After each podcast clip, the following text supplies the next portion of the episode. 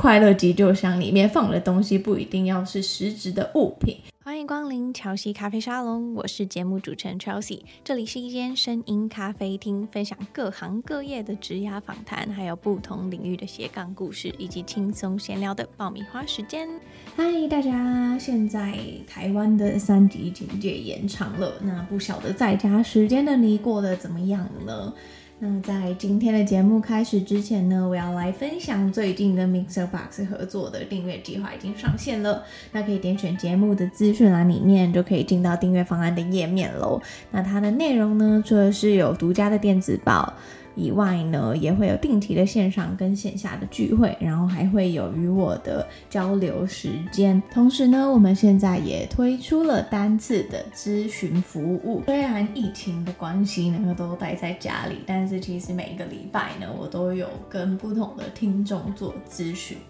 那我今天呢，也想要来分享一下，就是听众的咨询回馈。我觉得其实还蛮感人的，就是每一次咨询有这样子的回馈呢，都是我继续做下去的动力。那他说呢，很感谢可以跟 Chelsea 咨询，他很细心的了解我的需求，一起讨论出具体可行的方式，像是调整自己的进修时间啊，然后以较轻量级的作品为目标，研究跨界合作的可能性。那经过这次的讨论和后续调整时间分配后呢，自己也较有余裕的去研究相关的资讯，也期待未来能逐步的实现目标。那我很感谢大家给我的回馈。那我提供的咨询服务呢，其实范围也。都是跟我自己的生活经验有关，那像是职场新鲜人的履历咨询啊，又或者是自由工作斜杠养成的经验分享，以及我觉得大家最常、最常使用的就是生活在设计，然后创作与兴趣培养，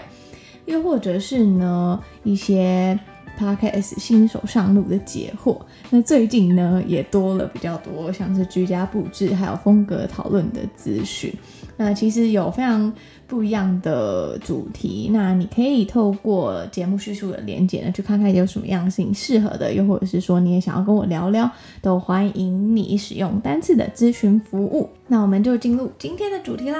今天呢，我想要分享的就是，当我们长时间在家的时候呢，要怎么样去打造自己的快乐急救箱。快乐急救箱这个概念呢，其实这个名词是我在一本书叫做《我们最快乐：向全世界最幸福的丹麦人学过生活》的这本书里面看到的。那这本书呢，是由一个位在哥本哈根的幸福研究机构的执行长他写的。那这个机构其实很有趣，它的主要呢是在谈论人们为何快乐，然后有谈到丹麦人的幸福快乐哲学。大家都说北欧是很快乐的国家嘛，那我们呢，在这个书里面呢，就会发现说，其实他们的快乐生活呢是很自然的。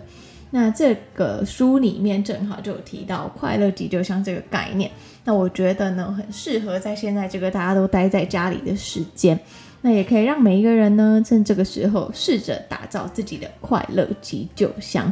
然后，其实我在疫情的这段时间呢，也归纳出自己的快乐急救箱里面有什么。那这边呢，想要先跟大家说，其实快乐急救箱里面放的东西不一定要是实质的物品，那它可能也可以是你喜欢做的事情。那为什么会叫做急救呢？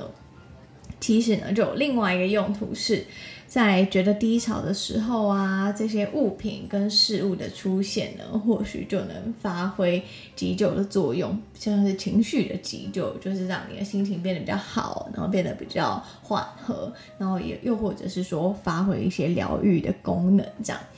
那我知道呢，很多人在这段在家很长的时间里呢，可能开始训练自己的厨艺啊，又或者是参加一些线上的瑜伽课程啊，或者是线上的一些训练课程，然后开始去就是雕塑自己的体态，那又或者是说开始整理自己的房间。这个其实我最近在社群上面看到蛮多人在做这些事情的，我觉得还蛮有趣的。那其实呢，这一些事情也都可以是快乐急救箱里面的内容。那今天呢，我想要先来分享一下自己的快乐急救箱里面有什么。那也希望可以透过我的分享呢，带给你一些灵感。那同时呢，在节目的尾声呢，也会去提到说，诶，怎么样开始打造属于自己的急救箱？我相信很多人可能听到这个名词的时候比较没有头绪，但或许透过我等等的分享呢，会更有灵感。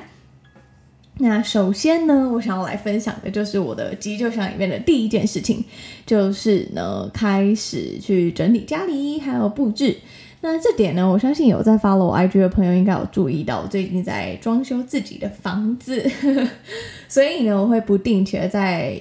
Instagram 上面分享一些我自己的装修日记。然后在这个我觉得有点既辛苦又开心的过程里面呢。我自己觉得是学到蛮多东西的，因为从对比于以前可能只是单纯的布置，又或者是说帮我自己的客户去布置他们的空间，这一次的比较不一样，是因为是要从头去装修一整间房子，那它可能涉及的层面又更广泛了，它涉及到厨房怎么设计啊，又或者是说卫浴怎么设计啊，那灯光怎么设计，你要选怎么样的灯光等等，对我来说比较又比较。困难一些，那同时呢，挑战也比较大。那我觉得，嗯，不一定每一个人都需要做到这么大工程啦。其实我自己在以前还是一个租屋主的时候呢。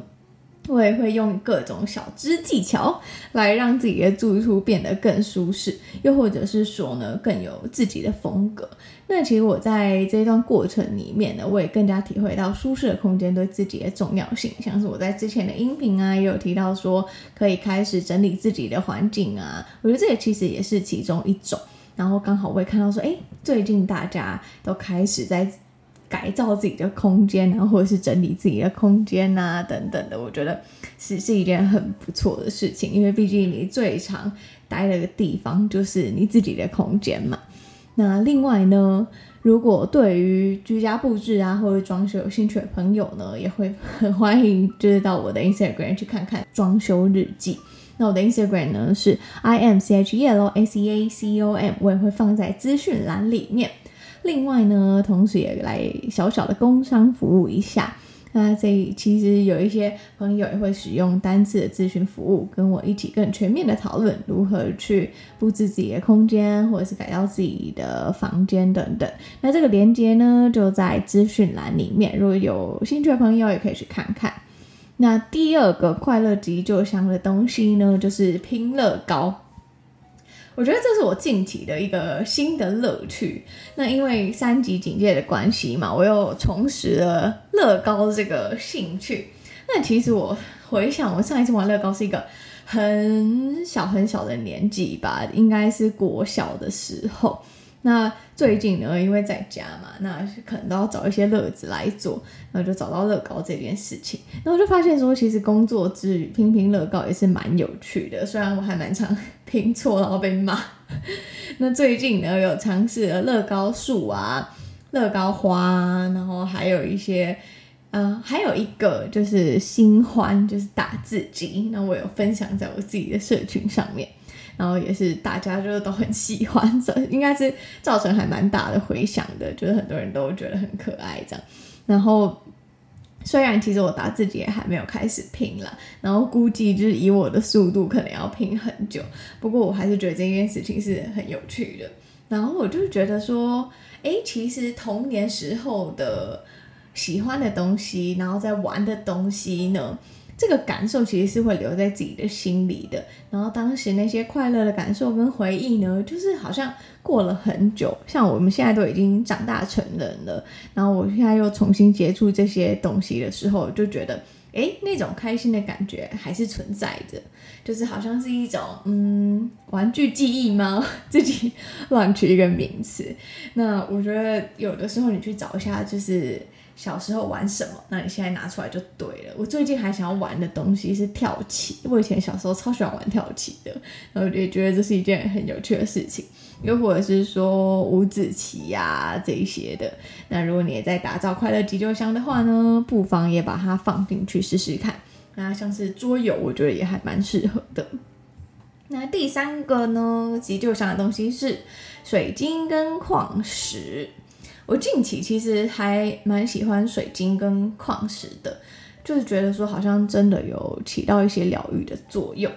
我记得有一次呢，我就跟我朋友讨论说，哎，我们各自收藏的水晶有什么？我意外发现一件事情，我觉得很有趣的，就是呢，每一个人挑选的水晶都很有自己的风格跟特色。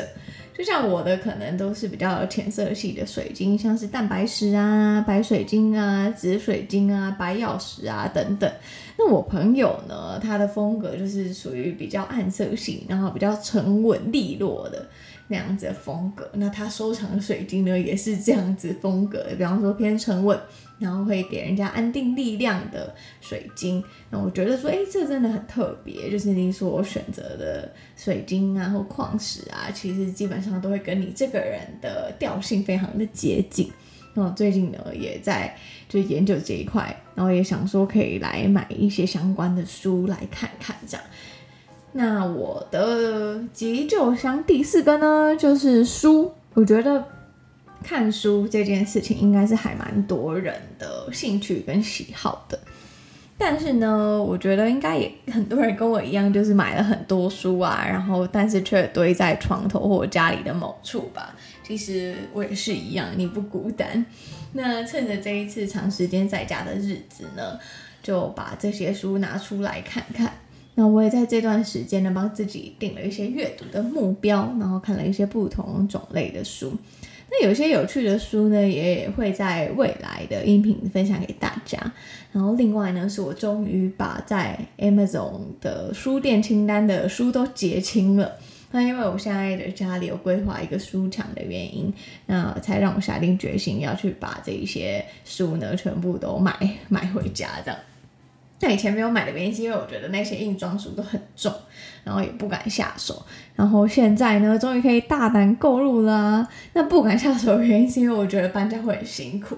不过现在就比较没有这个问题。所以呢，我觉得书应该也算是我快乐急救箱里面的其中一项。我觉得我把它列入的，因为它可以让我就沉浸在这个书籍的世界里。那第五个快乐急救箱里面的事情呢，就是下厨。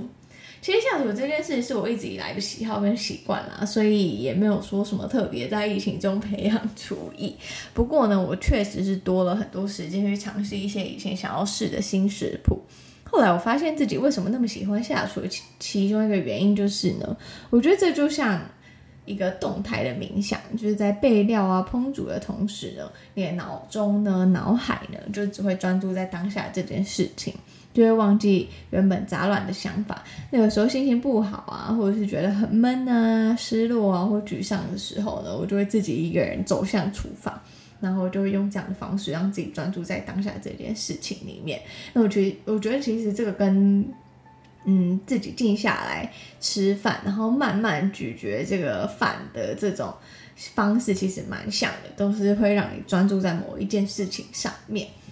那其实我的快乐急救箱还有很多东西啦，像是物品类的呢，大概就是蜡烛啊，或者是花啊，然后碗盘啊、餐具啊，或者喜欢诗人的诗集，或者是收藏的一些私房食谱，然后看一看就会觉得，哎，心情其实蛮好的。然后我觉得，在我刚刚分享那本书里面呢，他们有提到说，常见的丹麦人的快乐急救箱呢，有一个东西就是蜡烛，蜡烛应该不意外了。另外一个东西就是那种很材质很舒服的袜子。因为就是这种让人家会看到就有一种很温暖感觉的东西，也还蛮常是大家快乐急救箱里面的物品，以是好吃的、好玩的，总之只要你喜欢，你都可以把它列入你的急救箱。那它可能是数位版的啊，那数位什么是数位版呢？就比方说是你喜欢的歌单啊，你喜欢的影集呀，然后或者是你喜欢的图片等等。我觉得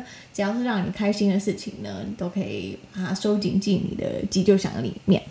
那我今天呢，也想要来分享一下准备快乐箱的小技巧啊，又或者是说，可以称作是一个小指南吧。那第一个指南呢，就是准备能让自己开心的东西，就像是我刚刚在讲的。然后这边其实也可以举一个小小的例子，就我最近在做咨询服务的时候呢，那就会有一些听众很热情的跟我分享他们自己做的手工艺品啊，或者是作品等等，都让我想到呢，我之前就是在画画的时候呢，也会看到自己的画，就觉得嗯很有成就感，心情很好。所以我觉得这也是一种急救箱的准备方式啦，就是放一些让你自己感到成就感，或者是你在做那个当下你很开心的东西。那又或者是呢，买一些有一点邪恶但自己很喜欢的零食啊、冰淇淋啊、酒啊等等这些，当然是过量不好啦。不过，如果是在准备快乐箱的时候呢，这真的是一个可以发展的方向。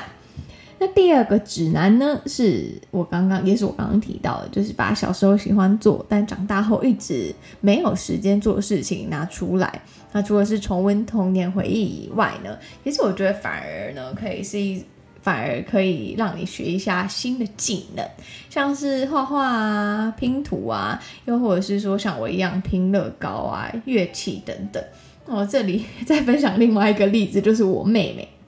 我妹妹就是最近在自学电子琴，然后她就自以前都完全没有音乐基础的她，因为时间变多了吧，然后她就开始学习基础的乐理啊，然后现在也学会看谱啊，然后她刚开始就是用 iPad 这样下载一个电子琴的 app，然后就开始练习这样，我就觉得哎还蛮有趣的，搞不好解封之后就学会一项新的技能，那这个也是我觉得大家可以尝试的。那比方说你最近想要练瑜伽，那也很久没有练了，那就可以去上一下线上的瑜伽课，都是一个可以尝试的方式。说不定解封之后呢，学到一项新技能以外呢，也可以就是同时拥有好身材。好，那再来第三个指南是呢，自准备自己的歌单，然后还有影集的清单。那我必须分享，必须说了，这一次因为三级警戒的关系呢，我把想看的影集几乎都看完了。然后前阵子还追了两部日剧，然后这两部分别是大豆田永久子与他的三个前夫，这是一个超长的名字。然后第二部日剧呢是离婚活动，然后还有最近呢在追的《打扮的恋爱是有理由的》这三部日剧。那我觉得这三部日剧的歌也都很好听，然后我觉得，嗯、呃，为什么会喜欢日剧呢？那日剧的原因跟好处，就是因为它的集数很短，然后我觉得剧情也不太拖泥带水，通常十五集以内吧，就会把所有的剧情都结束了。然后对我来说，就是我不用一投入就要跟个八十集左右，然后给自己很大的心理压力。有的时候我看到。那种影集很长时间的话，或者是很长集数的话，就是会犹豫一下到底要不要入这个坑。那我推荐大家呢，其实也可以准备好自己的歌单或者是影集的清单，然后又或者是嗯、你可以准备一个数位版的书架。那数位版的书架怎么做呢？我自己呢是会用 Notion 来制作，你就可以制作一些书架，然后你可能会。把这些封面呢找好，然后就用 Notion 做一个表格，然后把这些封面放上去，然后下面可能就放连接，然后未来你想要找这些书的时候呢，就可以进到你的 Notion。那看完一本之后，你就再买第二本，这样子应该是说可以把自己想要阅读的东西更有系统性的整理起来。那对我来说，这其实也是一种数位快乐急救箱的方式，然后推荐给大家。然后第四个指南呢，是开始做点有趣的创作。疫情期间，其实还蛮多人开始在网络上分享自己的厨艺啊，或者是生活等等。然后我发现说，哎，有越来越多人呢，可能尝试录一下自己的 podcast。那我觉得，不论是在 podcast，又或者是说在网络上写文章啊、拍影片啊等等的，都是可以尝试的创作管道。那最近咨询呢，其实也还蛮多听众，他们想要开始尝试有文字的，然后也有图片的，然后同时呢，也有声音的。那另外呢，如果你想要了解 podcast 创作的话呢，可以参考我在 YouTube 上面的免费教学影片，我拍了还蛮多支影片，告诉大家新手的 Podcast 可能可能需要注意什么，然后还有可以怎么样开始。那我相信会对你有帮助。那只要在 YouTube 上面搜寻“潮汐咖啡沙龙”，就可以找到这一系列的影片。那另外呢，最近呢，我也跟 KKBOX 还有 Firstory 他们举办的一个 Podcast 新手村合作。那我们这边呢，就会有很多不一样节目的导师，然后可以带着你手把手制作节目。如果有兴趣的朋友呢，也可以上网看看这个资讯。只要打 Podcast 新手村，应该就可以找到相关资讯了。那再来呢，第五个指南呢，就是其实也是有点扣回我刚刚聊到的我自己的快乐急救箱了，就是把空间一点一滴打造成想要的样子。那其实我一直还蛮喜欢一句话的，然后其实也是还蛮用在我这一次装修自己家里的哲学嘛，就是我觉得生活呢。还有我们空间的样子是在日常生活中呢，一点一滴长出来的，它比较不会是一次就做好做满。那我这一次其实也是，我就是把一些比较基本的，我觉得比较重要的。呃，东西还有硬装，把它装好。那剩下的其实我都是靠转家具啊，或者是软装。还有就是，其实我还蛮喜欢买灯具的，就是买一些我自己喜欢的灯具，不管是收藏啊，又或者是说，呃，把它当成家里的摆设，我都觉得还蛮适合的。我其实会把这一些预算花在一些自己以前可能关注比较久的设计师品牌的家具，然后或者是灯具。那或者是说一些古董店的家具等等的，我觉得那一些会让整个空间呢更有自己的味道跟风格。那今天呢，我除了分享自己的快乐箱内容以外呢，那我也提供了一些大家准备快乐箱的参考指南。那希望在疫情这个期间呢，对大家有帮助。那如果呢，你对于节目有任何想法，或者是有想要跟我交流的地方呢，也都欢迎你到我的 Instagram I am C H E L S E A C O N 跟我聊聊天。那另外呢，也可以到 Apple Podcast 帮我打新评分，告诉我说你对于节目的想法或者是建议。那再来呢，如果你对于订阅服务或者是单次咨询服务有兴趣的话呢，也欢迎你点选节目叙述的连接，了解更多内容。那乔西咖啡沙龙，我们下周见喽，拜拜。